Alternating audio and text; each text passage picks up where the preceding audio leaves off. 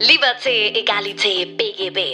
Der Podcast für Jurastudenten und Rechtsreferendare, welcher einen Einblick in die Praxis schafft und dir hilft, über den Tellerrand hinauszusehen. Und hier ist dein Host, Moritz Mümmler.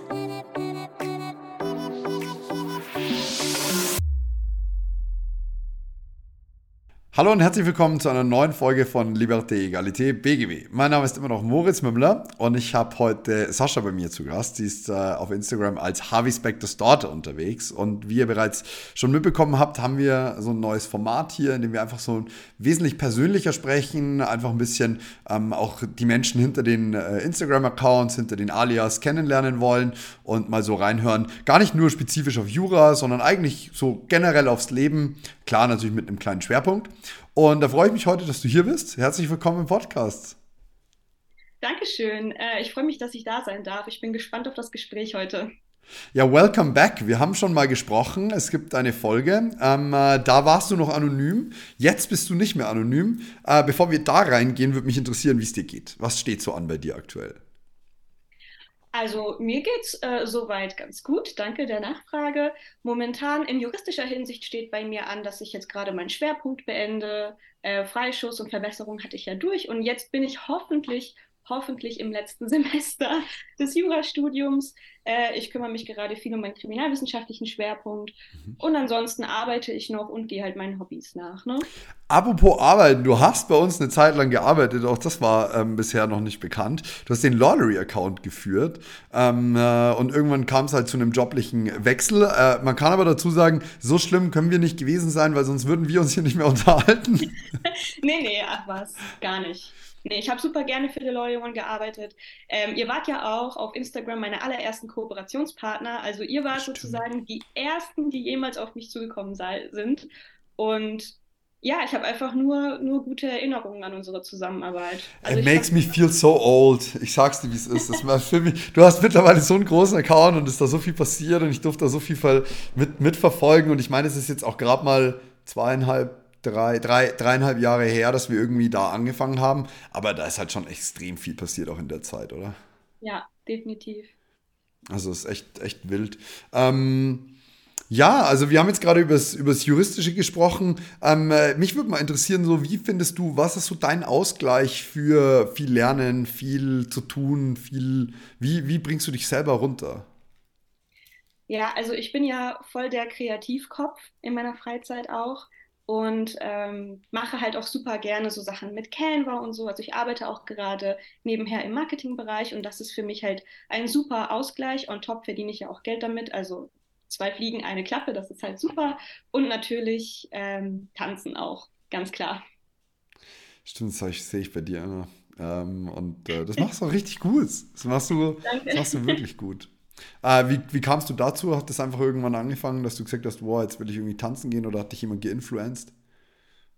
Das war, ey, das war tatsächlich so. Ich war 14 und als ich damals von der Schule nach Hause gekommen bin, da lief immer so eine Sendung auf MTV, die hieß America's Best Dance Crew und das war so eine sowas wie DSDS für Tanzen und irgendwie habe ich das immer geschaut, weil es lief nichts Besseres als das und ich war halt auch alleine zu Hause damals und das hat mich dann so gepackt. Also ich fand das so cool, dass ich mir dachte, nee, ich will das jetzt auch machen, ich muss Hip-Hop tanzen. Ja, und dann habe ich angefangen und habe nie wieder aufgehört.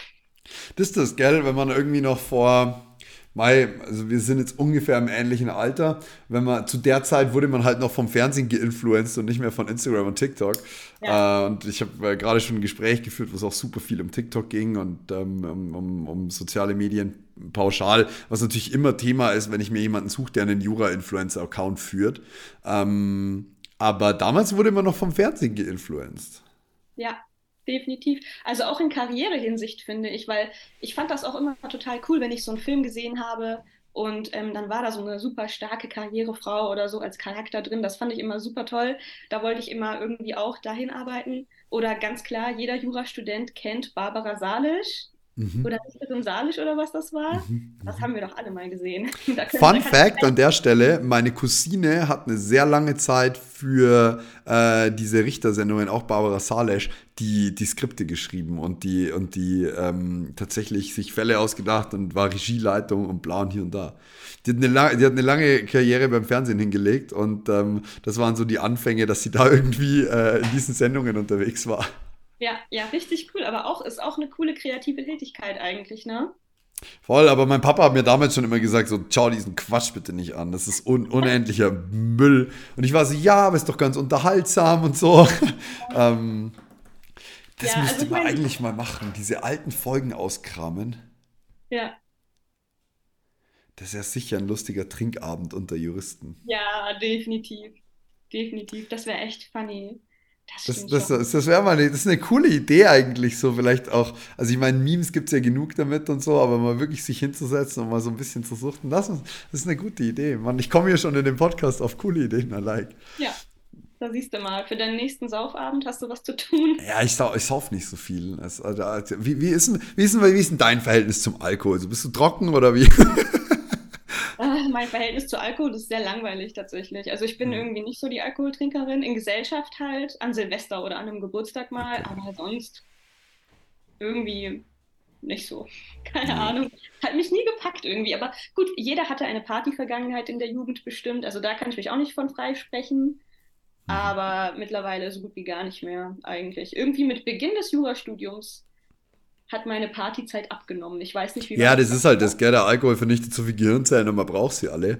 Nein, also bei mir ist so, ich habe mit äh, 17 aufgehört aus sportlichen Hintergründen und habe dann irgendwie festgestellt, mir fehlt nichts und habe es bis 24, 25 ganz gelassen. Und dann habe ich irgendwie so ein bisschen mit Weintrinken angefangen.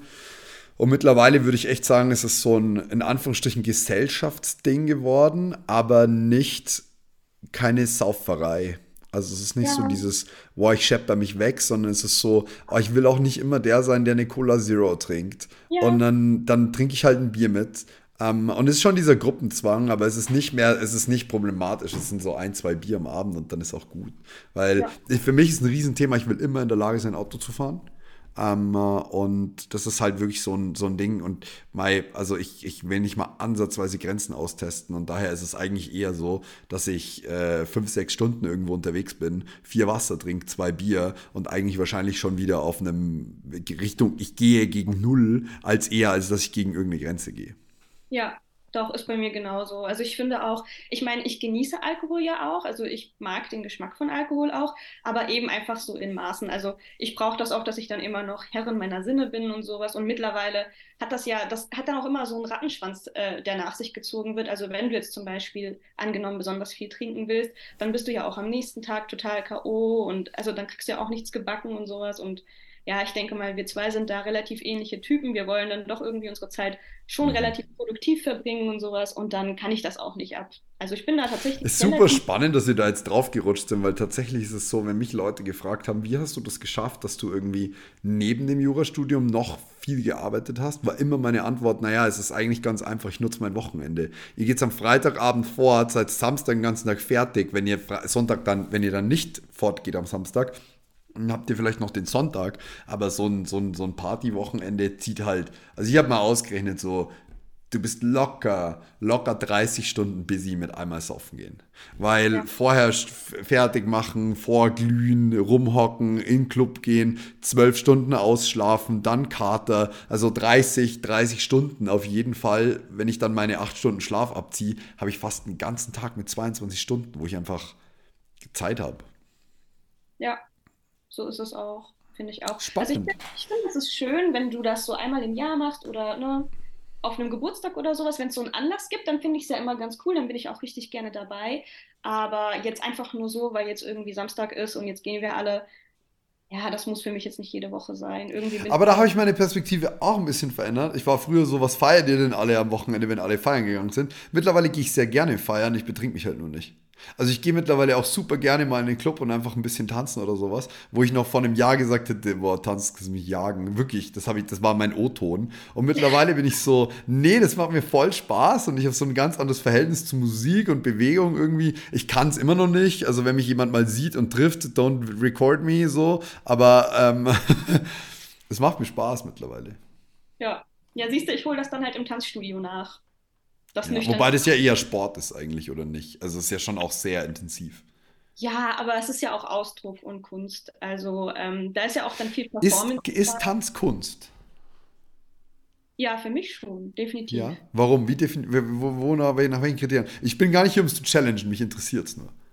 Okay, ja, also ich meine, es gibt ja ganz viele Tanzstile und es gibt dann auch Leute, die sich so ein bisschen da hinstellen und sagen, ja, Ballett ist jetzt das Richtige und Urban mhm. Styles sind nicht, sind nicht das Wahre oder sowas. Aber wenn du wirklich mal so in einer Tanzcommunity unterwegs bist, wirst du merken, dass ähm, viele Leute aus beiden Bereichen sich komplett vermischen, einfach weil die Leidenschaft für Tanz generell da ist. Und egal, wo du schaust, also egal in welcher Sparte du jetzt bist, ob du beim klassischen Bereich bist oder halt bei diesen modernen Stilen, wirst du merken, dass du kannst immer diese Schritte in sportlicher Hinsicht ja einfach ausführen und dann irgendwie gucken, dass es auf Takt ist. Aber es sieht nur gut aus, wenn du auch deine eigene Persönlichkeit da durchscheinen lässt. Und eigene Persönlichkeit durchscheinen lassen bedeutet zum Beispiel, wenn deine Trainerin sagt, ja, das ist jetzt eine emotionale Choreo, ihr sollt jetzt die und die Emotion hervorbringen, oh, dann musst du das eigene aus dir rausholen. Und man sagt dann ja auch bei uns immer so, ähm, don't dance to impress, dance to express. Also deine persönliche Vorgeschichte, was du erlebt hast und sowas, kannst du alles da reinstecken. Und das ist halt für mich schon irgendwo auch ein künstlerischer Ausdruck. Also ich würde nicht sagen, Tanzen ist nur Sport. Für mich ist da sehr, sehr viel Performance mit dabei. Cool. Danke für den Einblick. Also ich kann es ein bisschen verstehen, weil ich bin so, also vor zwei Jahren war ich noch, ähm, ich weiß, dass du viel auf Hip-Hop tanzt, glaube ich, gell? Und RB oder so. Und ähm, und bei mir war es so, also vor zwei Jahren hättest du mich mit, mit jeglicher Form von Electronic Dance Music jagen können und als jetzt als Überbegriff. Und mittlerweile finde ich aber die, die nicht, finde ich es nicht nur musikalisch geil, sondern ich finde auch so diese ganze ähm, No Judgment Geschichte dahinter super cool. Ja. Und ich habe so das erste Mal Gefühl, ich kann irgendwo hingehen, Party machen und es passiert jetzt nicht mega oft, also es ist nicht so super häufig. Aber und ich kann mich mal bewegen, ohne dass ich von außen angeguckt werde, was ich für ein Körperklaus bin, weil ich einfach keine Ahnung. Es, es, ist eh mittlerweile besser geworden, weil ich finde, wenn du dieses Level von Confidence erreichst, dann ist es einfach ähm, irgendwann egal, was du machst, solange du selber damit fein bist. Glaubt auch jeder andere, dass das, was du machst, toll, toll ist. Ja, total. Total. Also ich muss auch sagen, dieser, dieser Sport oder auch diese Performance gibt mir so viel an Selbstwert und auch an Selbstbewusstsein irgendwie, weil du einfach dann, es gibt ja nicht wirklich Regeln. Also auch gerade wenn du jetzt zum Beispiel auf einer Party tanzt oder so Electronic, Electronic Music und sowas, da gibt es ja nicht dieses eine richtig oder falsch, sondern es gibt einfach nur dich, wie du bist und so wie du individuell bist, darfst du jetzt auch scheinen. Und ähm, das Coole ist halt, wenn man dann auch wirklich so in den Communities unterwegs ist, du wirst dann nicht dafür bewertet, wie jetzt beispielsweise, wenn du ein juristisches Gutachten schreibst und dann erstmal in den in, den, in die Vermerke von deinem, äh, von deinem Korrektor schaust, sondern. Nein, schlecht. Das ist falsch. genau. Nicht erlaubt. ähm, und das gibt es da nicht. Also du bist so, wie du bist und so wirst du auch akzeptiert. Und das finde ich schon sehr, sehr cool. Schön, was du für eine tolle Überleitung zu unserem juristischen Beruf schon wieder geschaffen hast. Weil ich, ich muss sagen, dieses, also diese Gespräche hier sind für mich ein totaler Erfolg, weil ich so genau das führen wollte. Ich wollte so zeigen, hey, schaut mal, da steckt noch voll die andere Persönlichkeit dahinter, hinter einem klassischen Study-Account. Und ich meine, du hast jetzt, du hast dich jetzt, äh, da, da, wollte ich mit dir drüber sprechen, das ist jetzt auch eine gute Überleitung. Du hast irgendwann beschlossen, so, ähm, okay, ich möchte mein Gesicht zeigen. Und vorher war es halt so dieser anonyme Study-Account. Und dann kriegt das Ganze auf einmal ein Gesicht. Und dann bist bist du auf einmal dieser Study-Account und auf einmal ist so dieses Gesicht von dir, diese, ah ja, wir haben dich zwei Jahre beim Lernen verfolgt. Und, aber da steckt ja so viel mehr in deiner Persönlichkeit drin. Und ähm, wie hat sich das für dich angefühlt? Also, wie, wie, wie nimmst du das wahr? Boah, das ist eine gute Frage. Also, ich erinnere mich noch daran, damals, ich habe ja mein, ja, mein Face-Reveal gemacht mit so einem Posting und habe das hochgeladen, habe mein Handy ausgemacht und in ein anderes Zimmer gelegt und bin erstmal weggerannt gefühlt davon. Ähm, ja, weil man ja nicht weiß, äh, wie die Leute darauf reagieren und man muss schon sagen, im Internet und auf Social Media gibt es eben viel Anonymität, was dazu führt, dass Leute auch Kommentare hinterlassen, die sie, wenn man jetzt face-to-face -face spricht, nicht hinterlassen würden. Man weiß nicht, wie die Reaktion ist. Und wenn du halt auch dein Gesicht zeigst, an dieser Stelle auch ganz viel Respekt an alle in der Study-Community, die das tun, weil du läufst natürlich immer Gefahr, auch auf dein Äußeres reduziert zu werden. So, und ich war damals dann aber an dem Punkt, wo ich wusste, okay, ich habe das Examen in der Tasche, zumindest den staatlichen Teil, also den schweren Teil, und das kann mir jetzt keiner nehmen. Und ich werde mich jetzt nicht komisch fühlen, wenn ich in irgendeiner Prüfungssituation bin und mich dann frage, oh, hat diese Person gesehen, wie viel ich lerne und denkt ihr, es ist zu viel, zu wenig oder was auch immer. Deswegen habe ich mich dann dazu entschlossen, auch einfach mal dann so tatsächlich mit ganzem Herzen hinter dem zu stehen, was ich da die ganze Zeit so gemacht habe auf Insta. Und als ich dann mein Handy wieder in die Hand genommen habe, nach ein paar Stunden, um zu sehen, wie denn die Reaktion war, war ich auch sehr erleichtert, dass sie doch sehr positiv war. Habe ich mir auch denken können, weil meine Community oder unsere Community ist ja eigentlich super cool und nett und auch entspannt. Aber ja, man, es kann ja trotzdem sein, weißt du, dass dann irgendwer sich denkt, ach, das ist jetzt so eine, wie sagt man das, Perlenpaula oder so, diese klassische Jurastudentin und keine Ahnung oder, oder, oder was weiß ich, habe ich mir ganz anders vorgestellt oder die passt ja gar nicht oder sowas. Und ja, ich bin, ich finde es eigentlich nicht so schön, in, in so Schubladen zu denken. Damit habe ich auch am Anfang des Studiums sehr gestruggelt und bin jetzt froh, dass ich davon frei weil bin. Weil du selber in den Schubladen gedacht hast oder weil du Angst hattest, dass die Leute in den Schubladen denken? weil ich auch selber daran gedacht habe. Also über mich selber auch, weil ich dann halt solche Interessen hatte, wie zum Beispiel Hip-Hop-Tanz und so, was ja wirklich überhaupt nicht, also eigentlich keine Schnittpunkte mit Jura hat auf den ersten Blick, bis man dann mal drüber nachdenkt, okay, da braucht man auch viel Disziplin und so weiter für diesen Tanzsport. Aber ich dachte halt immer so, ja, du passt nicht in dieses klassische Bild einer Juristin rein. Und äh, deswegen wollte ich das nicht so mitnehmen. Und jetzt denke ich aber, es ist auch eine Stärke, also auch viel Kreatives an sich zu haben und ähm, du hast halt deine Perspektive geschiftet. Also es ist halt so dieses, ich habe das festgestellt irgendwann mal, wo ich, also es gibt, es gibt Rahmen in, von, von Veranstaltungen, da habe ich überhaupt kein Problem, eine Frage zu stellen. Und dann gibt es einen Rahmen von einer Veranstaltung, da habe ich ein Problem, eine Frage zu stellen. Und irgendwann kam mir so, warum, woran liegt es? Und es liegt eigentlich nur daran, wie judge ich jemanden, der eine Frage stellt. Wenn ich jemanden, der eine Frage in der Vorlesung stellt, die dumm ist, mir denkt, Gott, bist du ein Trottel, dann habe ich künftig auch Angst, eine Frage zu stellen, weil ich mir denke, vielleicht denken die anderen alle, ich bin ein Trottel. Wenn dieser Gedanke bei mir nicht stattfindet, weil es ganz natürlich ist, weil es ein interaktiver Rahmen ist, weil was auch immer, dann habe ich auch gar, kein Problem damit, weil ich selber diesen Vorbehalt nicht habe. Und wenn du in diesen Schubladen denkst, dass du in deinen früheren Semestern jemanden anschaust und sagst, aber das ist ja keine klassische Juristin, weil die macht ja das, dann erlaubst du dir das selber auch nicht. Und das ja. ist das Spannende an diesen ganzen Limitationen, dass sie selbst gemacht sind. Und ja. dann, wenn du das checkst, war für mich der nächste Schritt zu verstehen, dass jeder, der das im Außen selber sieht, eigentlich nur wieder im Innen diese Unfreiheit und diese Angst hat. Das heißt, in dem Moment, wo, wo ich Angst habe, gejudged zu werden, weil ich das und das und das mache, weiß ich einfach, die Person, die mich judgt, hat den Defizit, nicht ich. Und dieses Verständnis war unendlich wertvoll dafür. Das heißt noch lange nicht, dass das in allen Bereichen immer gut klappt, aber es hat, es hat sehr viel mehr Freiheit mit sich gebracht. Ja, definitiv, definitiv. Doch sehe ich auch so. Also ich bin auch sehr froh, das aufgegeben zu haben, wobei bei mir hat auch noch so ein bisschen mit reingespielt, ich weiß nicht, ob es bei dir auch so ist, dass man mit sich selbst ja auch immer noch ein bisschen strenger ins Gericht geht als mit anderen Leuten. Also wenn ich jetzt ne, exemplarisch eine Frage oder wenn ich jetzt in einer Vorlesung war und jemand hat eine Frage gestellt, wo ich mir auch dachte, ja, okay, war jetzt nicht so schwierig, das zu verstehen, dann habe ich das aber irgendwie immer noch so ein bisschen, ich sag mal in Anführungszeichen, der Person verziehen, weil man sich ja auch denkt, ja, okay, ne, vielleicht, keine Ahnung, haben sie gerade. Du hast es einfach nicht so gejudged, ja.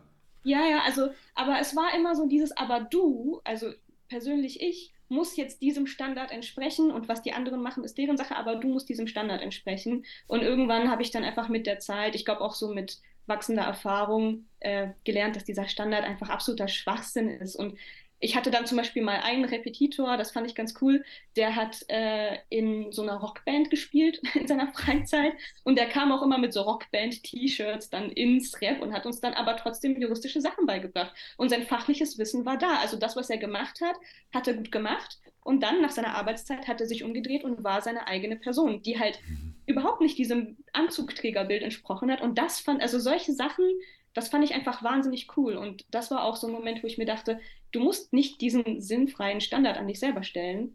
Jeder ist individuell und nur weil wir alle jetzt zum Beispiel Jura studieren oder sowas, bedeutet das nicht, dass wir in irgendein ja, klassisches Rollenbild uns da äh, reinversteifen müssen. Ne? Deswegen habe ich ja auch, ich weiß nicht, ob du es gesehen hast, dieses Reel geteilt mit dem Tanzen und so, weil ich mir dann irgendwann mal dachte, es gehört halt einfach zu mir dazu. Und jetzt ist es hier persönlich. Ist auch voll in Ordnung.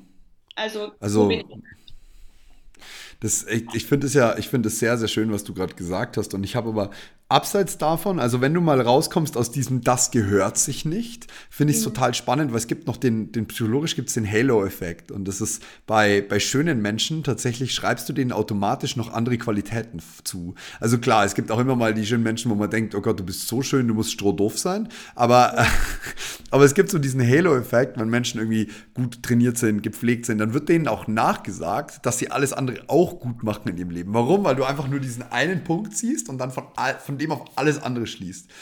Gleichzeitig habe ich aber auch festgestellt, wenn du ein authentisches Selbst lebst, passiert das auch. Also ich lebe ein authentisches Selbst, ich sage einfach, das kann ich und das kann ich nicht. Und davon wird aber eigentlich noch auf viel mehr Qualitäten geschlossen. Und Menschen sind so, nee, aber Moritz, du bist zu streng mit dir, das kannst du doch bestimmt auch. Also ich so, nein, ich bin da grauenvoll drin. Und ich meine das ernst, ich sage das und das, das dürft ihr mir auch ruhig glauben.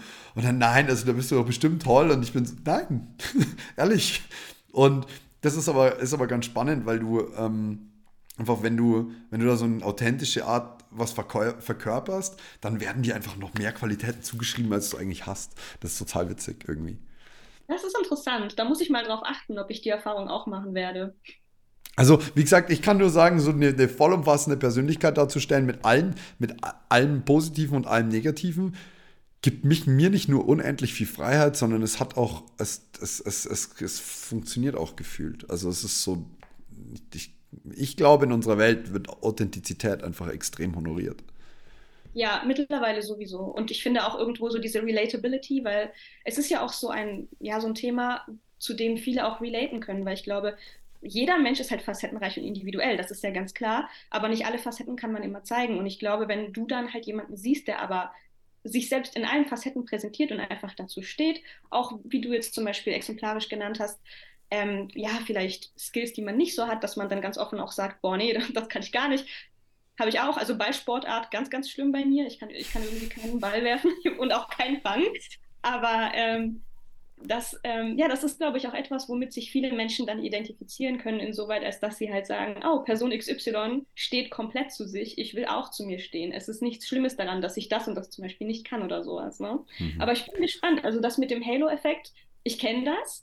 Ähm, ich bin mal gespannt, weil ich jetzt ja auch mehr und mehr, zumindest im Social-Media-Bereich, auch so andere Facetten von mir zeige, ob, ob ich dann auch so eine Erfahrung machen werde oder nicht, weil zumindest bei mir war das ja auch so, als ich dann mal mein Gesicht gezeigt habe, war das auch so für mich irgendwie so ein kleiner Neustart auf Insta. Ich mhm. meine, alle meine alten Postings sind ja noch da, da kann man immer noch nachverfolgen, wie verzweifelt ich in der Examensvorbereitung war. Aber ähm, ja, es ist so, man zeigt sich jetzt auf einmal und jetzt hat das alles nochmal so einen neuen Aspekt und man muss jetzt gucken, was macht man jetzt daraus und wie viel bringt man da rein und was nicht und was interessiert die Leute überhaupt.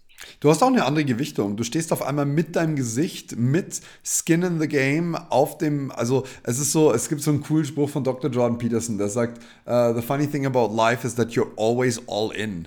It's not like you can half-ass it. It's, it's, you're always all in. Und das ja. Gleiche habe ich halt auch irgendwie das Gefühl, wenn du in, zum gewissen Grad in die Öffentlichkeit rausgehst. Und wenn es nur 20 Menschen hören oder nur 10 angucken. Das Problem ist, was du öffentlich teilst, hat halt einfach schon mal einen öffentlichen Raum. Ja. Und ähm, ich habe auch festgestellt, ähm, so viel als Gegenpol wieder zur Authentizität, wenn du, du, du kannst nicht mehr vollständig authentisch sein, wenn du in der Öffentlichkeit bist, weil du spielst, und wenn es nur zu 95 Prozent ist, 5% müssen einfach dir gehören und müssen auch nie geteilt werden. So, das darf auch dein kleiner Safe Space sein und ähm, das ist halt auch irgendwas, das hast du nicht, wenn du äh, dein Gesicht nicht zeigst. Dann sind zwar vielleicht die 5% dein Gesicht, aber du kannst alles andere ganz authentisch teilen, weil du natürlich einfach voll anonym bist. Ja, das war, das war, das fand ich auch immer sehr schön damals, dass ich irgendwie ganz offen auch über die Struggles schreiben konnte, die sich da so ja auf meinem Weg gezeigt haben. Und ich glaube, hätte ich von Anfang an mein Gesicht gezeigt, einfach auch mangels meiner Erfahrung und mangels des Selbstbewusstseins, was man ja auch irgendwie dann bekommt, dadurch, dass man dann das Examen auch packt und sowas. Ne? Also klar, dein Wert als Mensch sollte niemals von sowas abhängen, das ist natürlich klar. Aber es ist schon die Bestätigung, dass man dann auch irgendwann mal merkt, okay, irgendwie hat dann doch alles bei mir hingehauen ähm, und die ganze Arbeit hat sich, ich sag mal, ausgezahlt, zumindest für mich persönlich in meinem Fall. Und ähm, ja, ich frage mich dann damals, als ich noch so wahnsinn, wahnsinnig unerfahren war und vielleicht auch gar nicht so selbstbewusst wie jetzt, ähm, ob ich dann, wenn ich mein Gesicht gezeigt hätte, so ehrlich und offen auch mal über meine Struggles hätte schreiben können. Weil das ist etwas, was mir auch aufgefallen ist. Ähm, wenn man dann mal wirklich ganz ehrlich und authentisch über diese ganzen Schwierigkeiten, jetzt zum Beispiel auch in der Examsvorbereitung schreibt, oder auch persönliche Schwierigkeiten. Ich hatte ja auch eine Trennung dann zum Beispiel durchgemacht ähm, auf dem Weg zu meiner Verbesserung. Und es haben sich unglaublich viele Leute gemeldet, denen es ähnlich ging und bei denen ich auch manchmal das Gefühl hatte, sie hatten auch so diese Blockade, dass man vielleicht nicht in der Uni sitzt und jetzt mit jedem oder mit vielen Leuten darüber sprechen kann. Und dann hatte man halt auf einmal, auch wenn es nur digital war, immerhin einen Raum, wo man mal darüber sprechen konnte, ja, wie sehr das zum Beispiel das Examen einen psychisch auch mal fertig machen kann. Oder dass man mhm. Existenzängste hat oder dass man das Gefühl hat, egal was man lernt oder tut, es ist einfach nicht gut genug. Und ähm, mhm. es ist natürlich irgendwie traurig, dass man sich über sowas connectet, aber gleichzeitig auch schön, weil man halt merkt, man kämpft diesen Kampf nicht alleine. Also ich glaube, wir waren alle schon in Situationen, ne, wo man sich dann doch denkt, zum Glück weiß ich, dass es nicht nur, dass es nicht an mir liegt, dass es nicht nur mein Problem ist, sondern uns allen geht es so und das hier ist sozusagen ein normaler Part von meiner Entwicklung, den ich jetzt durchmachen muss, mhm. den ich mhm. durchsetzen muss, aber am Ende komme ich stärker raus und das fand ich immer ganz schön. Ich habe äh, dieses normale Vorgang, habe ich ganz viel Kraft drin gefunden dieses Jahr. So, ähm, ich habe es einfach betrachtet, in, also es gab Sachen, die haben mich auch einfach emotional belastet und, und ähm, äh, es waren einfach auch äh, egotechnische Sachen, wo, wo du dich einfach selber hinterfragen darfst oder dazulernen darfst. Und das Spannende war, ich habe dann einfach Sachen von außen betrachtet und ich war so, es ist ein ganz normaler Vorgang. Wie wenn ich nach einer Kündigung einem Mitarbeiter die Passwortzugänge noch wegnehme, dann ist es kein Nachtreten, sondern es ist ein ganz normaler, ganz typischer Vorgang, der in dem Protokoll sogar drin steht und so weiter und so fort. Es hat auch nichts mit der Person zu tun, es hat nichts mit mir zu tun. Ich muss das nicht persönlich nehmen. Das sind ganz normale Vorgänge. Und weil du das gerade so wortwörtlich gesagt hast, wie ich das für mich gedacht hatte, muss ich es jetzt aufgreifen. Für mich war das so ein sehr beruhigendes, sowas, das ganz, das ist ganz generell, das hat jeder, das ist ganz normal, das, das ist nichts Besonderes, nichts besonders Gutes, nichts besonders Schlechtes. Auch so dieses Sachen gehen vorbei, das ist übrigens was, das soll ich auch lernen dürfen, sowohl das Gute als auch das Schlechte bleibt nicht. Das mhm. heißt, du kannst auf alles, egal wie sehr du dich gerade freust über das schöne Sonnenuntergang oder den Sonnenaufgang oder wie auch immer, kannst dich hinsetzen und sagen, es geht vorbei. Jetzt kannst du darin natürlich in den guten Momenten super viel Trauer, in den schlechten Momenten super viel Kraft schöpfen. Oder du verstehst einfach, dass das ein normales, universelles Gesetz ist, was weder positiv noch negativ ist und einfach in dem Moment es für dich auslegst, wie du es halt gerade haben möchtest. Es geht ja. vorbei, ich genieße den Moment, solange er gerade da ist. Und auch den schlechten kann ich genießen, weil der geht auch vorbei.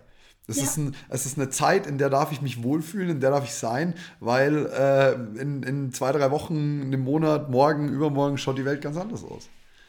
So ist es. Und ich finde, allein schon durch so einen Blickwinkel hm, weiß man auch viele Dinge viel, viel besser zu schätzen. Ne? Also auch, auch negative Situationen, die man halt leider aussitzen muss. Da denke ich auch immer noch an diese eine Podcast-Folge, die du mal geteilt hast, ähm, wo du einfach generell darüber gesprochen hast, ja, welche Shifts in deinem Leben so passiert sind und wie du das halt einfach ausgesessen bist und wie du die ganzen Emotionen oder, ne, also wie du das einfach fühlen musstest, weil es dazugehört.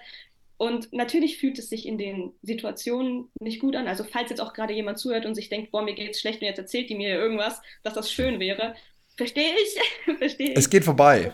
Es, es geht, geht vorbei. vorbei. Und das Seltsame an diesen Sachen ist auch, glaube ich, dass ähm, manchmal oder oft sogar diese Dinge einen unglaublich großen Mehrwert für das eigene Leben haben, finde ich. Also es gab Wenn Momente, du bereit bist, ihn zu sehen, wenn du nicht bereit, wenn du bereit bist, nicht da wegzulaufen davor. Ja, aber wenn du es dann wirklich, also wenn du wirklich durch diesen Monsun läufst und am Ende rauskommst, dann bist du einfach irgendwie unglaublich gewachsen. Also so geht es mir zumindest. Ich versuche immer irgendwo ein Learning mit rauszunehmen und auch die blöden, blöden, schlechten Sachen, die mir so passiert sind, ähm, will ich nicht missen in meinem Leben tatsächlich. Ich bin froh ja. darüber, dass es kam, wie es kam, weil nur deswegen bin ich jetzt, wo ich bin. Glaubst du an, äh, hast du dir schon mal Gedanken gemacht über ähm, mehr Paralleluniversen, so mehr multiple äh, Universentheorie? Nö. Also es ist so, es ist so, ich, ich bin nicht zu tief in dem Thema. Es war sowas, ist ein Gedankenkonzept, was ich auch selber aufgestellt hatte. Wenn man glaubt, dass das Universum unendlich ist, also nicht endet, dann gibt es auch Parallelwelten, einfach nur, weil alle Optionen ja möglich sind. Und ähm, für mich war das dann so die Überlegung, jede Entscheidung, die ich heute treffe, eröffnet ja eine neue Welt. Also nur findet sie ja nicht statt, weil ich mich ja dagegen entschieden habe. Also sie, ich lebe in meiner aktuellen Realität, aber für jede Entscheidung, die ich treffe, ähm, gibt es eine, gibt's eine Alternative. Und das hat für mich eigentlich nicht was Verwirrendes gehabt, sondern was total Befriedigendes, weil dadurch wurde mir bewusst, dass ich immer zur richtigen Zeit am richtigen Ort bin, weil es keine Alternative gibt, die ich kenne. Und weil es die nicht gibt, kann ich gar nicht beurteilen, ob etwas besser oder schlechter wäre, sondern es ist immer perfekt, einfach aus meiner Unwissenheit heraus. Und am Anfang habe ich das so ein bisschen genervt, weil ich war so, äh, ja, richtig Zeit, richtiger Ort, komm, hör doch auf mit deinem Geschmarre. Und mittlerweile habe ich da so einen Blick drauf, wo ich sage, ja, aber du kennst keine alternative These und kein, es gibt keine Alternative. Du hättest zwar heute Morgen statt dem Brot eine Semmel essen können, aber du weißt ja gar nicht, welche Auswirkungen es gehabt hätte und in den, in den Alternativen kannst du dich verlieren. Ja, stimmt. Und das war für mich sehr beruhigend. Also so viel zu dem, was du gerade gesagt hast. So, ähm, es hat alles seinen Zweck, es hat alles seinen Platz, es hat alles seinen Ort. Ja, Finde ich auch, finde ich ganz interessant. Habe ich noch nie darüber nachgedacht, tatsächlich. Ich habe nur mal äh, mich in so eine andere Theorie reingelesen. Ist schon Ewigkeiten her. Ich weiß auch gar nicht mehr, wie die hieß. Aber da ging es nur zum Beispiel um so Fragen wie, ja, möchtest du Kinder bekommen oder nicht? Was ist jetzt die richtige, was ist die richtige Entscheidung und was ist die falsche, in Anführungszeichen? Und im Endeffekt war dann so ein bisschen das Fazit, dass es halt weder richtig noch falsch gibt, sondern es gibt eben zwei Wege, jeweils mit Vor- und Nachteilen und ähm, egal was, wofür du dich entscheidest, du wirst immer das andere missen und in Frage stellen. Aber das ist einfach ein, ein ganz normaler Teil deines Lebens, den, also jeder Mensch, niemand wird sich davon frei machen, bei allen möglichen Fragen. Ne? Also auch zum Beispiel bei der Frage, welcher Karriere du hinter du nachgehen möchtest oder sowas. Es ist zwangsläufig so, dass du eben nur eine Sache machen kannst und ähm, andere Dinge dafür dann nicht oder halt nicht zeitgleich fünf Sachen auf einmal. Das gehört einfach zum Leben dazu. Und ähm, es ist dann einfach ganz normal, dass man immer wieder hinterfragt, wie wäre es denn gewesen, wenn XY. Aber das, das wird dann so, so als eine Art Naturphänomen des Lebens bezeichnet. Also das gehört dazu. Und du wärst vielleicht auch nicht glücklicher, wenn du dich für was anderes entschieden hättest, weil dann hättest du hinterfragt, warum du dich nicht für das entschieden hast, was du jetzt tust. Voll. Ist ja das Gleiche, so glaube ich. So es, gibt, es ist so spannend, was du gerade gesagt hast, vor allem mit den, mit den verschiedenen Optionen nicht gleich alle zur Verfügung zu haben. Das Spannende ist, ähm, Raum und Zeit ist der einzige Grund, warum wir nicht alles gleichzeitig haben können. Der Grund, warum du nicht für immer lebst, ist, weil weil Zeit existiert und Raum existiert. So, wenn du die ganze Zeit, jetzt, gehen wir hier in Quantenphysik rein, aber wenn du in Lichtgeschwindigkeit reist und dich selber bewegst, dann würdest du, du würdest der Raum schrumpft ja und du würdest ja stehen bleiben tatsächlich. Also laut der Relativitätstheorie bleibt die Zeit stehen, wenn du dich in einer gewissen Geschwindigkeit bewegst. Aber dadurch, dass das nicht möglich ist, weil wir halt noch den Raum haben, den wir überbrücken müssen, hast du halt nur diese limitierte Anzahl an Optionen. Und deswegen ist ja auch FOMO so ein Quatsch, weil du kannst ja gar nicht woanders sein. Du, die beste Alternativrealität, die du gerade erlebst, ist eigentlich nur die, in der du gerade lebst. Und nur weil dir Instagram gerade zugänglich macht, dass du siehst, am Berg liegt Schnee und du könntest powdern gehen, weil es jetzt ein sehr plastisches Beispiel für mich ist, ähm, kann ich ja nicht, also ich bin ja gerade hier und das ist ja gerade die beste Realität, die ich zur Verfügung habe. Ja. Und ähm, nee, das ist, das ist super spannend, weil das tatsächlich mit, mit Quantenphysik habe ich mich mal beschäftigt. Das klingt wesentlich nerdiger, als es eigentlich ist. Das ist, das ist wahnsinnig spannend. So Relativitätstheorie, ich habe sie, hab sie einmal verstanden, ich habe die Hälfte wieder vergessen, aber das ist ähm, aber auch, unendlich also ich, spannend ich kenne auch einige Leute, die da äh, so sehr mit drin sind, also auch in Quantenphysik, aber das wird auch, glaube ich, ganz oft verbunden mit Manifestation oder sowas. Also mit ja, es ist sehr inflationär, der Begriff. Also es ist so. Da weiß ich auch gar nicht. Also ich muss tatsächlich zugeben, ich bin überhaupt keine esoterische Person oder so. Und ich weiß auch, dass Quantenphysik nicht an sich esoterisch ist, sondern das ja. ist auch, also das ist mir genau. bewusst, man kann da auch trennen. Nur, ähm, ich wollte nur anmerken, dass tatsächlich viele Leute da so sehr, sehr interessiert sind daran. Scheint wohl sehr, sehr beliebt zu sein. Und manche haben auch schon versucht, mir irgendwas zu erklären. Und ich muss ganz ehrlich sein, ich habe es nie durchblickt. Ich habe es einfach nie durchblickt. Ich glaube, da muss ich mich mal hinsetzen und mir das wirklich so stundenlang reinziehen, wenn ich mal die Motivation und Zeit finde. Ich glaube, der Grund, warum es inflationär verwendet ist, ist, weil in der Quantenphysik Sachen existieren, die mhm. in unserer Welt nicht existieren können. Das ist so ein bisschen wie die, diese Aussage von der Hummel. Sie kann eigentlich gar nicht fliegen, aber sie, äh, sie weiß nicht, weil ich glaube, die Hummel ist zu schwer für die Flügelgröße oder da irgendein kleines Insekt gibt's. Ich glaube, die mhm. Hummel ist es. Und ähm, sie fliegt aber ja trotzdem. Und bei der Quantenphysik ist es genau das Gleiche. Es sind so Sachen wie ähm, einfach ich, ich, kann dir mal ein, zwei, drei Sachen schicken und jeder, den das interessiert, ich will hier nicht zu weit ausholen, soll mir mal schreiben. So Quantenverschränkung, Stichwort, das ist super spannend. Das sind Sachen, das ist Magie. Das, das funktioniert eigentlich einfach gar nicht. So in deinen Kopf, das passt nicht rein und dann sitzt du da und sagst, ja, aber ich kann das messen. Und es macht, es, es, es existiert. Und es ist auch reproduzierbar, also es ist nicht dem Zufall unterlegen. Und ähm, deswegen wird es halt so inflationär verwendet, weil du dadurch natürlich vieles mit auf Fühlen-Ebene halt erklären wollen versuchst. So. Ja. Cool, spannend. Super Fall. spannend. Äh, jetzt, ich bin jetzt auch ein bisschen, bisschen deep da abgedriftet. Alles gut. Das klingt auch nach etwas, was ich, glaube ich, spannend fände tatsächlich. Also ich bin ja mehr so der Typ, ähm, ich, ich finde Psychologie ja total interessant mhm. und alles Mögliche, keine Ahnung, von der Konditionierung bis alle anderen möglichen Alternativen, wie man seine Denkmuster, Glaubenssätze und Gewohnheiten und dadurch ja dann auch sein Leben so ein bisschen verändern kann oder auch anpassen kann. Ähm, ich schätze, vielleicht überschneidet sich das auch irgendwo. Super krass sogar. Also es ist, ist tatsächlich so ein selbes Feld. Ich höre gerade das, das Buch von äh, Dr. Joe Dispenza, Du bist das Placebo. Und ich weiß nicht, ob dir, ob dir das was sagt, aber äh, da wird beschrieben, wie du durch deine, durch deine Gedanken aufgrund vom Placebo halt einfach deine Körperstruktur veränderst. Okay, nee, noch also nie was von de, Deine Körperzusammensetzung. Die absolute Empfehlung, äh, du, du, bist das Placebo, heißt es zu Deutsch, ähm, von Dr. Joe Dispenza. Okay, klingt interessant. Ja, kann ich mal abchecken.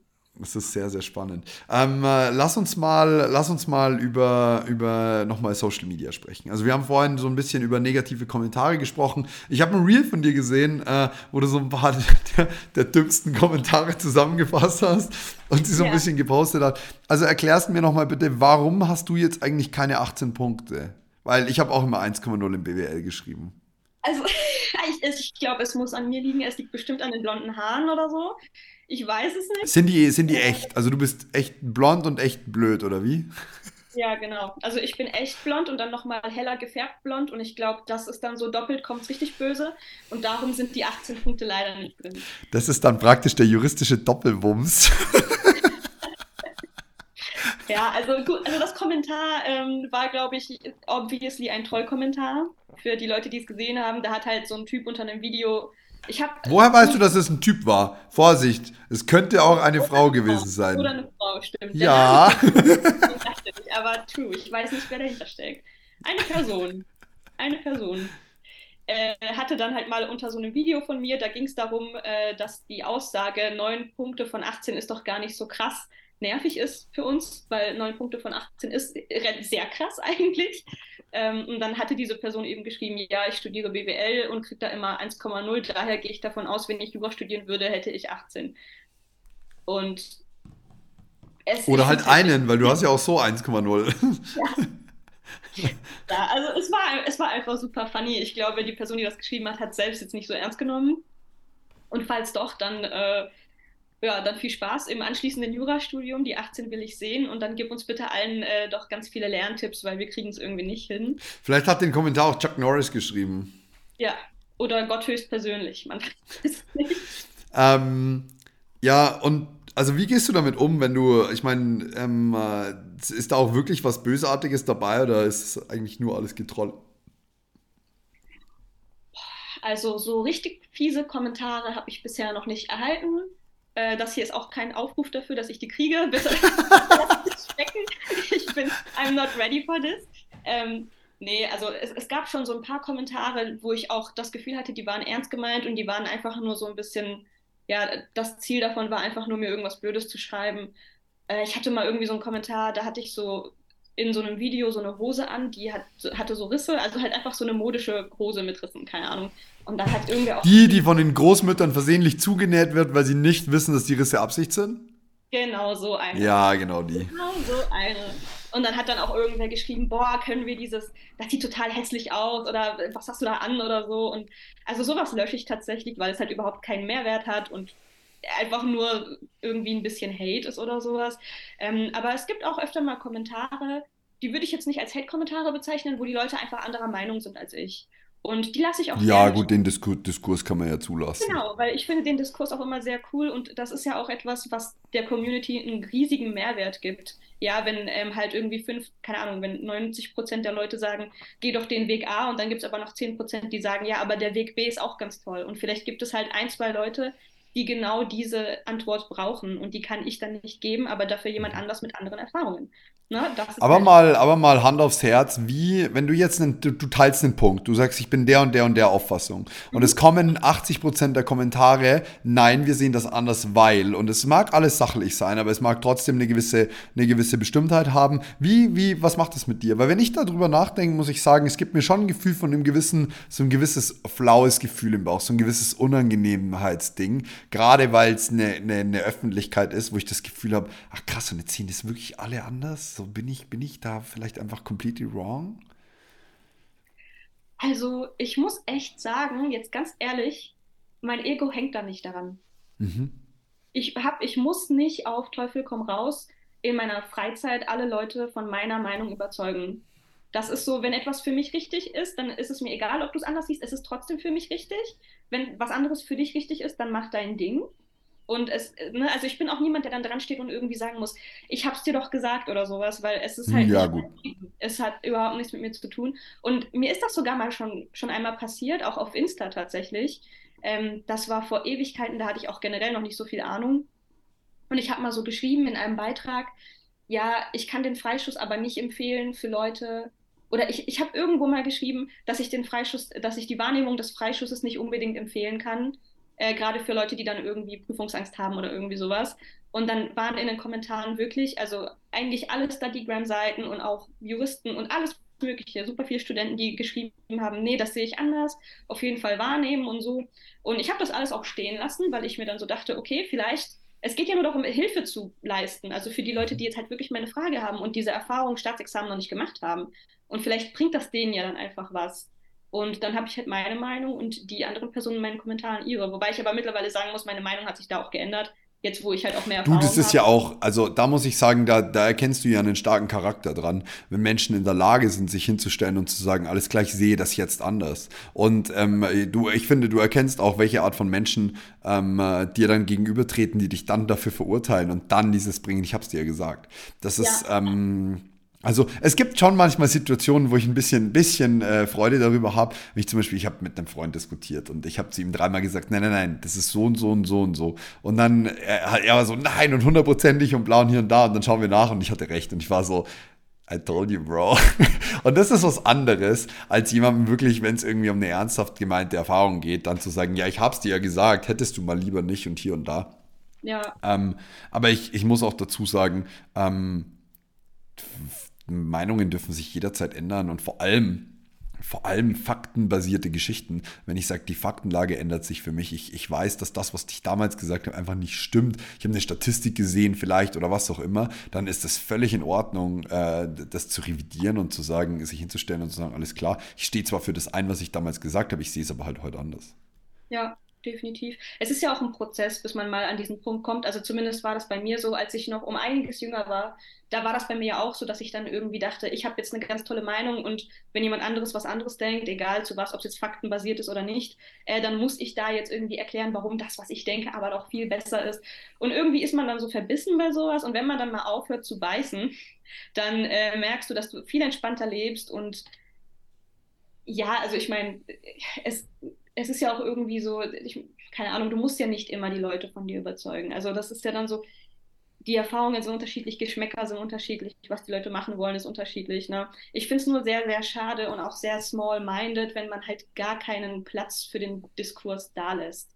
Oder wenn man, wenn man sich überhaupt nicht darauf einlässt. Das finde ich halt schlimm. Es ist, hat auch nichts mit unseren Werten zu tun, oder? Wenn wir in einer Demokratie leben, ja. dann, dann, dann äh, finde ich, kann man, man kann eine Demokratie daran messen, wie mit den Menschen umgegangen wird, die anderer Meinung sind. Und da muss ich sagen, da hat, da hat mir ähm, Deutschland in einigen Punkten in den letzten zwei Jahren nicht so gut gefallen, wo ich sage, es, es mag zwar alles Quatsch gewesen sein und dumm, aber es sind, es, du, du merkst einfach und du, du kannst einen, einen Standard eine, eine, gewisse äh, Diskussionskultur und Redekultur halt daran feststellen, wie mit Menschen umgegangen wird, die etwas anders sehen.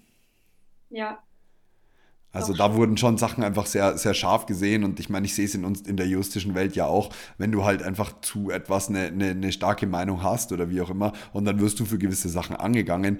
Ja, da muss ich sagen, solange es nicht irgendwie problematisch ist, äh, beleidigend oder verletzend oder wie auch immer oder gleich volksverhetzend, das muss man natürlich dazu sagen. Also es sind natürlich Ausnahmen. Ja, ja, klar. Also ich würde auch sagen, also nur Grenzen gibt es natürlich für alles und auch meiner Meinung nach dafür so, also wenn du da irgendwie, ja, keine Ahnung, oder sagen wir mal, ich würde jetzt mal meine Plattform nutzen und mich da hinstellen und einfach Dinge erzählen, die, keine Ahnung, aus irgendeiner Motivation heraus, die für mich jetzt Vorteile hat, die aber einfach faktisch nicht wahr sind, ja. wo man schon auch als Zuschauer denken könnte, ich selber sollte schon wissen, dass das, was ich da erzähle, auch einfach nicht stimmt, dass es erstunken und erlogen ist, dann finde ich, äh, ja, ne, also muss man jetzt nicht, also es ist halt schwierig, mit sowas in so einen Diskurs zu gehen, ja, weil dann geht es der Person meistens auch nicht um die Sache, sondern um sich selbst oder ums Ego und dann kommst du da auch nicht du weiter. Du kommst auch nicht weit, du kommst nirgendwo hin. Du kommst nicht weit, du kommst nicht weit. Aber ansonsten finde ich, ne, Meinungspluralität ist einfach unglaublich wertvoll. Obviously in einer Demokratie, aber auch bei so, so Kleinkram wie auf einer Instagram-Seite, wo es darum geht, Lerntipps zu geben. Und dann gebe ich einen Tipp und alle Leute sagen, nee, den Tipp finde ich aber kacke. Und dann ist das so. Aber das ist aber, das, das, ich meine, es fängt, du, du siehst daran, wie die großen Sachen funktionieren, wenn du die kleinen Sachen misst. Und ich muss echt sagen, so dieses andere Perspektiven zu betrachten, das ist für mich, das ist für mich zur Berufskrankheit geworden, muss ich dir ganz ehrlich sagen. Für mich ist es so, wenn jemand, mit dem ich diskutieren kann oder wie auch immer, vor allem familiär oder gute Freunde, eine Meinung einnimmt, erwische ich mich oft dabei, wie ich die Gegenposition einnehme, nur um der, Position, der Person zu zeigen, dass es auch noch einen anderen Blickwinkel gibt. Und das war für mich so ein, so ein Berufskrankheit Ding, wo ich einfach festgestellt habe, aber ja, hast du es auch mal aus der Perspektive betrachtet? Und im Nachhinein mit ein bisschen Abstand denke ich mir, ja, ich war ja eigentlich auch der Meinung von der Person. Ich wollte ja nur noch mal ein bisschen anderen Gedankeninput liefern. Ja gut, da hast du vielleicht dann äh, besonders viel Spaß an Diskussionen in deiner Freizeit, würde ich mal sagen ich habe auch einfach in meinem, in meinem Leben schon viel zu gerne oft recht gehabt. Ich muss echt sagen, so, das, ist, das ist was, das durfte ich lernen, was du gerade sagst. Ich muss nicht jedem meine Meinung aufpressen. Es ist völlig in Ordnung, wenn ich, wenn ich Zeit habe, meinen Standpunkt kurz darzustellen, ähm, ihn vielleicht nochmal zu bekräftigen, weil eine Rückfrage kam und es dann dabei zu belassen. Wenn du es nicht sehen kannst und nicht sehen möchtest, dann geh mit Gott, aber, aber geh, aber, aber ähm, ähm, das, ja, also ich muss nee, da niemandem was aufdrängen. Ich verstehe dich auch total. Also ich persönlich, ich liebe den Diskurs und ich mag es auch super, super gerne, über Dinge zu philosophieren. Und ich mag es auch tatsächlich sehr, sehr gerne, wenn mein Gesprächspartner eine andere Meinung hat als ich, weil es halt auch einfach meinen Horizont erweitert.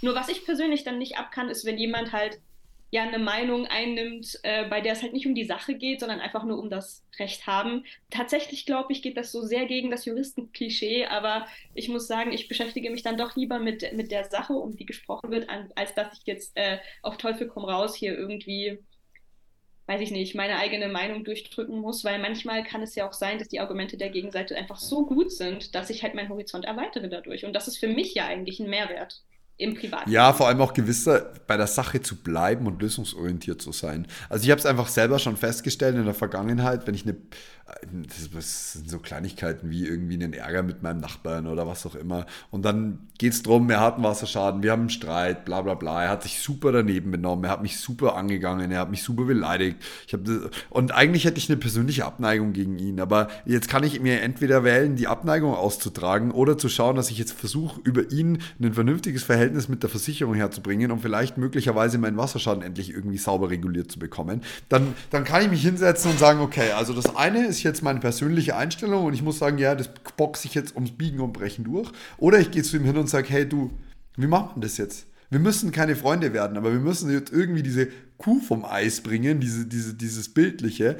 Und ähm, ich, ich würde da gerne lösungsorientiert handeln, weil alles andere kostet mich nur Energie und kostet mich nur meinen Frieden. Und am Ende kriege ich ja trotzdem nicht das, was ich haben will. Ja, genau. Mhm.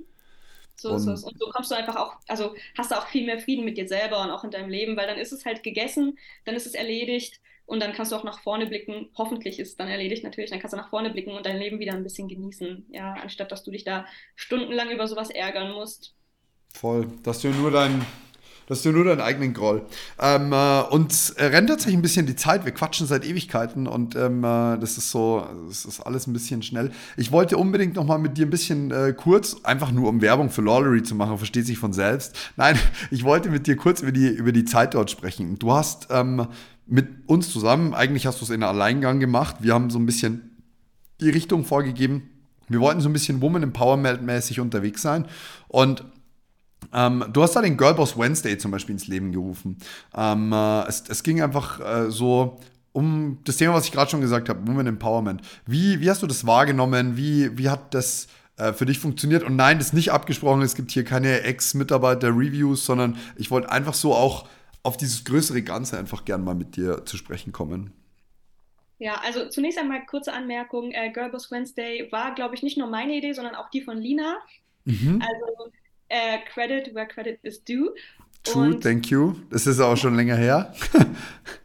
und nee, alles gut. Und ähm, die Frage war jetzt, wie, wie genau ich mit dem Thema umgehe oder wie, äh, wie genau Ja, einfach auch so, vielleicht in dem Kontext. Ähm, ich meine, da hast du viele Antworten bekommen. Du, hast, du, bist in, du bist in einem irren Austausch gestanden mit wirklich vielen Frauen dafür, dass es das eigentlich eine kleine Marke ist. Ähm, wie, wie, was hast du da so für Erfahrungen gemacht? Was ist dir vielleicht auch hängen geblieben? Ich meine, jetzt ist es über ein halbes Jahr her. Ja, klar. Also es gibt eine Erinnerung, die hat sich echt scharf in mein Gehirn eingebrannt. Und zwar äh, war das das Thema Familiengründung und juristische Karriere unter einen Hut zu bringen. Und ähm, ja, was ich, was mir, was, was ich damals so krass fand, war eben, dass sich einerseits natürlich sehr viele angehende Juristinnen gemeldet haben, junge Juristinnen auch, die ähm, auch zu irgendeinem Zeitpunkt in ihrem Leben sich dann eben dafür entscheiden, Kinder zu bekommen. Ist ja, ist ja, ist ja auch klar, ist ja normal auch irgendwo für die Leute, die das möchten, also für viele Leute. Und ähm, ja, dass die dann halt eben immer so meinten, ja, es ist natürlich so schwierig, weil das Studium geht so lang und man möchte ja auch noch ein bisschen was machen, bevor man dann in diese Elternrolle kommt und sowas, ne? Weil dann ändern sich ja auch, glaube ich, einfach deine Prioritäten in deinem ganzen Leben. Also wenn du dann so ein Kind in deinem Leben hast, dann äh, kannst du nicht mal eben so leben wie jetzt. Und ähm, natürlich auch die Karrieremöglichkeiten und dass man halt vielleicht auch doch was anderes machen würde, aber einfach aus, der, aus dem Grund heraus, dass äh, das mit der Familienplanung sich nicht so gut vereinbaren lässt, dann eben doch einen anderen Karriereweg einschlagen muss und so weiter und so fort. Also diese äh, Rückmeldung habe ich sehr viel erhalten. Ähm, auch so das Gefühl, dass viele Mädels oder junge Frauen halt auch dachten, sie sind jetzt im Zeitdruck, weil eigentlich wären sie vielleicht jetzt in dem Alter, um Kinder zu bekommen, weil es halt auch gesund wäre, natürlich in, aus biologischer Sicht. Und ähm, ja, dann sich so ein bisschen unter Druck gesetzt fühlen, ne? weil man muss ja trotzdem mhm. noch dieses Studium zu Ende bringen und das alles unter einen Hut bekommen.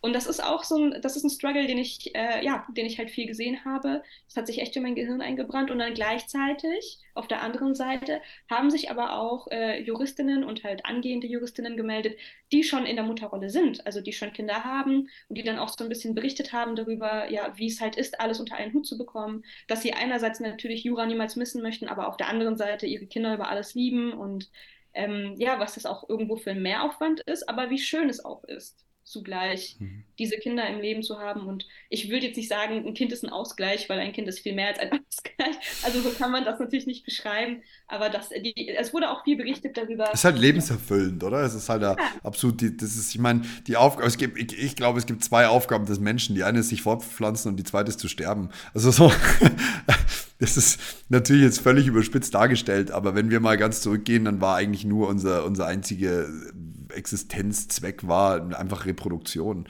Und ähm, ich, ich merke es halt an meiner Nichte zum Beispiel, wie unendlich viel es einem gibt, mit, mit so einem kleinen süßen Wesen aufzuwachsen. Und ähm, auch wenn es manchmal ein kleines Biest ist, ist, man hat sie ja trotzdem immer lieb. Natürlich, ich glaube, es geht gar nicht anders.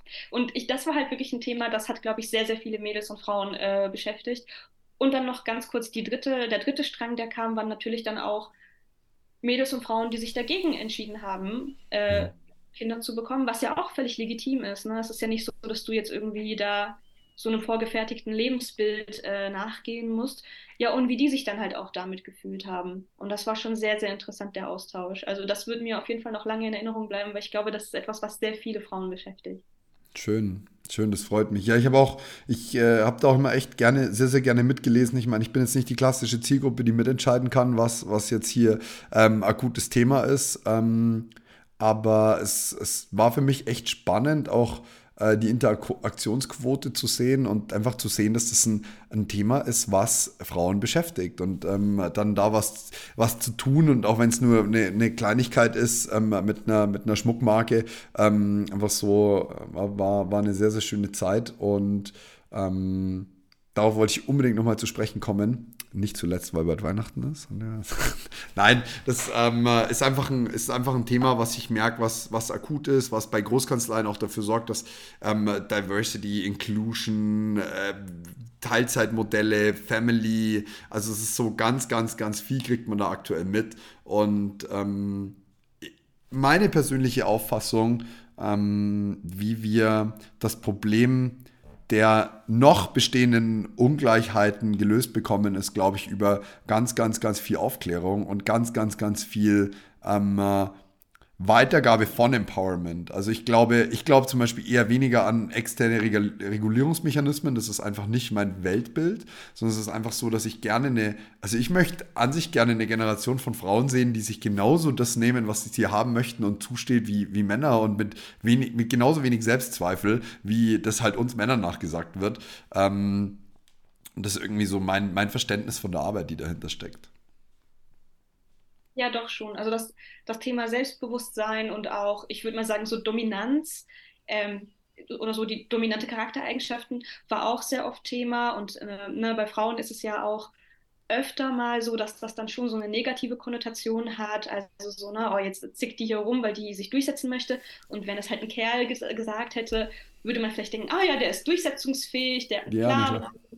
Und ähm, ja, also das war halt, ähm, ja, auch viel Gesprächsthema. Ich glaube, da muss man auch einfach weiterhin mit Nachdruck hinterstehen und natürlich auch darauf hoffen, dass eben Männer oder Jungs im Umkreis, die man hat, einen, einem dann auch den Rücken bestärken. Ne? Also wenn dann, ähm, sagen wir mal, ich bin jetzt in irgendeinem Diskurs und ich möchte hier jetzt aber unbedingt meine Meinung vertreten und es geht, es ist jetzt nicht privat, dass ich mal sagen kann, okay, dann bleib halt du bei deinem Punkt, sondern es ja. ist jetzt wirklich in professioneller Hinsicht etwas, wo ich mir denke, nee, aber das will ich hier jetzt genauso gemacht haben.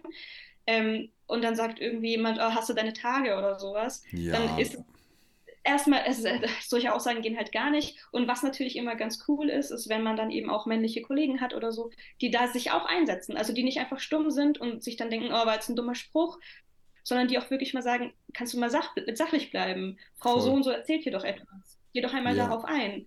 100%. Und das sind halt so Sachen, also ich glaube, sowas, ich, ich sehe auch, dass der Trend dahin geht, dass man da auch mehr darauf achtet und das ist auch richtig so. Ähm, ja. Genau, ne? Gleichermaßen braucht es ja auch vielleicht ein paar Trends oder Änderungen, die äh, vielleicht auch für Männer hilfreich sind, um zum Beispiel so ein toxisches Männerbild langsam aber sicher äh, abzubauen. Hm. Für diejenigen, die das Ich finde es ich find's auch ähm, sehr, sehr spannend. Du hast gerade gesagt, ähm, wenn Frauen durchsetzungsstark sind, kommt schnell dieses, sie sind zickig. Ich glaube, dass das nicht nur an der Auffassung, die Männer davon haben, wenn Frauen durchsetzungsstark sind. Also ich glaube, es kommt vor allem auch dadurch, dass Frauen dieses Bild selbst von sich haben. Das bedeutet, wenn sie durchsetzungsstark sind, haben sie Angst, ich darf nicht zickig rüberkommen. Und dann ist es das, was du auch gleichzeitig irgendwo mit vermittelst. Deswegen liegt so viel näher. Wenn du ein gewisses, wenn du dieses, ich, ich, darf, ich glaube, man darf selbst diese Abneigung vor der Eigenschaft ablegen als erstes, bevor sie überhaupt erstmal richtig funktionieren kann. Wenn du durchsetzungsstark sein möchtest, dann ist das eine Eigenschaft, die dir wichtig sein muss. Ansonsten stehst du selber im Clinch mit dir, weil einerseits sagst du, nein, ich muss jetzt hier in meiner Gehaltsverhandlung schauen, dass ich irgendwie 3% mehr bekomme und andererseits sagst du aber, ja, aber ich bin so harmoniebedürftig und eigentlich möchte ich das gar nicht. Dann stehst du im Clinch mit dir, das kann im Außen nicht funktionieren. Und erst wenn du selber akzeptierst, diese durchsetzungsfähige, diese Durchsetzungsfähigkeit, diese, diese, diese Fähigkeit per se ist für mich ähm, sehr wichtig und dient mir sehr. Erst dann, glaube ich, kannst du es im Außen voll verkörpern, weil du nicht mehr diesen Widerspruch in dir selber trägst. Und dann gibt es natürlich noch diese Hürden im Außen, die auch noch überwunden werden dürfen. Und dann kommen wir irgendwann in dem Rahmen, wo, wo du diese Eigenschaft vollständig genauso annehmen kannst. Und das sind halt, also für mich sind es zwei Schritte. Du darfst es erstmal selber nicht mehr verablehnen oder verabscheuen und dann äh, kommt noch dazu, dass natürlich die Aussagen, wie du sie gerade gesagt hast, absolut unterste Schublade sind. Ja klar, also ich war, also meine Aussagen waren auch jetzt nicht unbedingt darauf bezogen, dass jetzt nur Männer das über Frauen denken oder sowas, sondern das ist einfach so ein generelles genau. Bild, das vermittelt wird. Das ist auch ein strukturelles Problem meiner Meinung nach. äh, liegt das auch oft in der Erziehung, dass viele Mädchen auch einfach so dazu schon erzogen werden, harmoniebedürftig zu sein, ja. Und zumindest aus meiner persönlichen Erfahrung kann ich das sagen, ich kann ja nicht für jeden sprechen.